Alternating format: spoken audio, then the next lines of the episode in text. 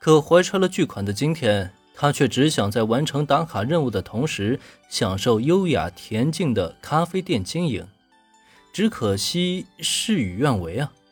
咖啡店的火爆程度远远超出了他的预料。林恩可不想成为天天被女顾客围观的吉祥物，所以在叹气之余，他也开始思考起了解决方案。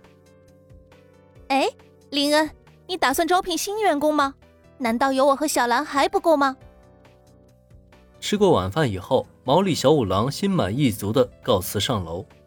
趁着小兰和原子还没走，林云也是简单的说明了一下心中的计划。那么，就在他说出了自己的想法以后，原子是立刻发出了惊呼啊！瞧他这话说的，就好像林恩是抛弃了他们的负心汉。还好店里啊只有他们三个人，不然百分百要闹出误会了。首先，我打算让菠萝咖啡店全日制营业。正在上学的我们啊，很明显不符合这一要求，所以新员工的雇佣呢就成了必然。其次啊，原子，你觉得你真的能天天来打工吗？小兰也就罢了，这样的工作量啊，你真的吃得消吗？有些无奈的看了原子一眼以后，林恩才给出他的解释。按照他的设想，只有菠萝咖啡店全日制营业。才能避免客人集中时间光顾，而且最关键的是，有新员工在，他也可以不必时时在店内出现。至于小兰和原子，看小兰的状态，她适应这份工作应该不成问题，但原子的话就真的算了。虽然她今天工作也很努力，但这份工作是真的不适合这位大小姐。别看她现在觉得还不错，可等明天起床，你再看她。保证现了原形啊！我好了，原子，我并不是否定你的能力。事实上，只要你愿意，随时都可以过来。无论是来玩还是来打工，我都很欢迎啊！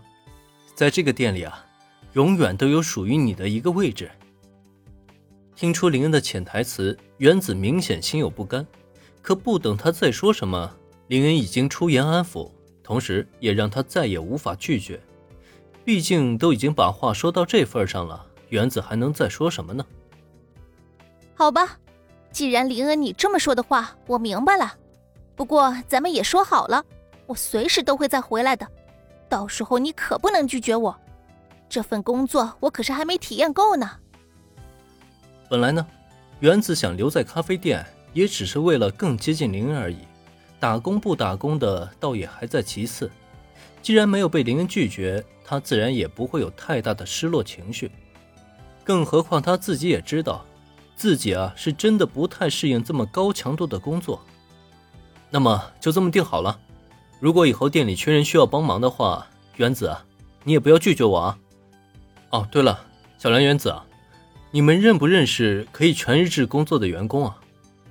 虽然呢，我也可以张贴招聘启事，但总觉得。会在这个时候应聘的员工啊，应该很难合乎我的心意。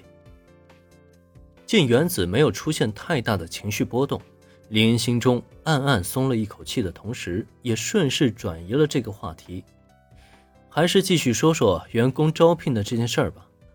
毕竟，想要招到一个心仪的员工，也不是一件简单的事情。本集播讲完毕，感谢收听，免费不易。您的评论与分享是我坚持下去的最大动力。